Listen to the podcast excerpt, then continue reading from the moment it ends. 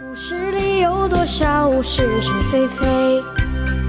故事里有多少非非是是？《侍卫官杂记》，作者宋乔，由事了播讲。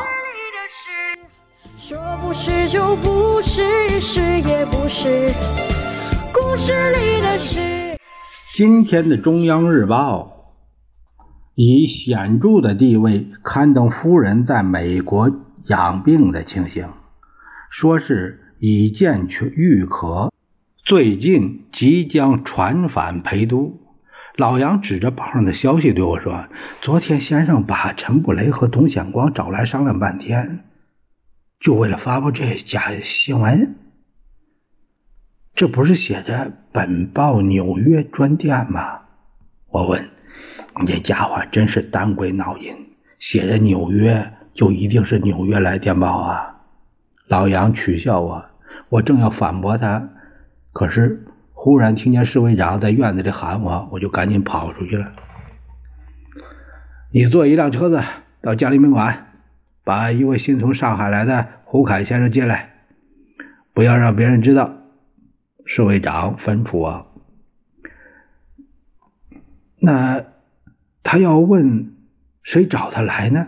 笨蛋，你不会说是我找他？侍卫长发脾气了，我再也不敢多问了，一溜烟儿跑到了汽车间。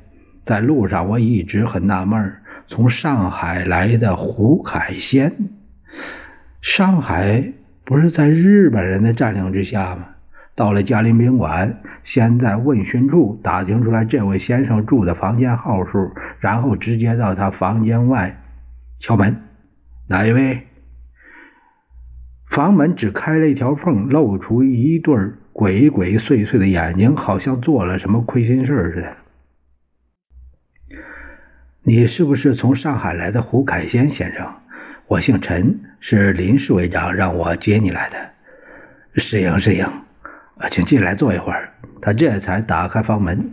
不必了，呃，先生，要是现在有空，我们马上就走。让我好向侍卫长交差。好极了，他回头走到床前，在枕头下边拿出来一个黑皮的公事包。呃，我们就这样走吧。这个，这个，我们这里交代一下，这个胡凯先其实就是吴开先，吴开先啊，这个谐音吴开先啊。我们下面呢要说到他，就说他吴开先了啊。走到大门口，他又从怀中掏出一个。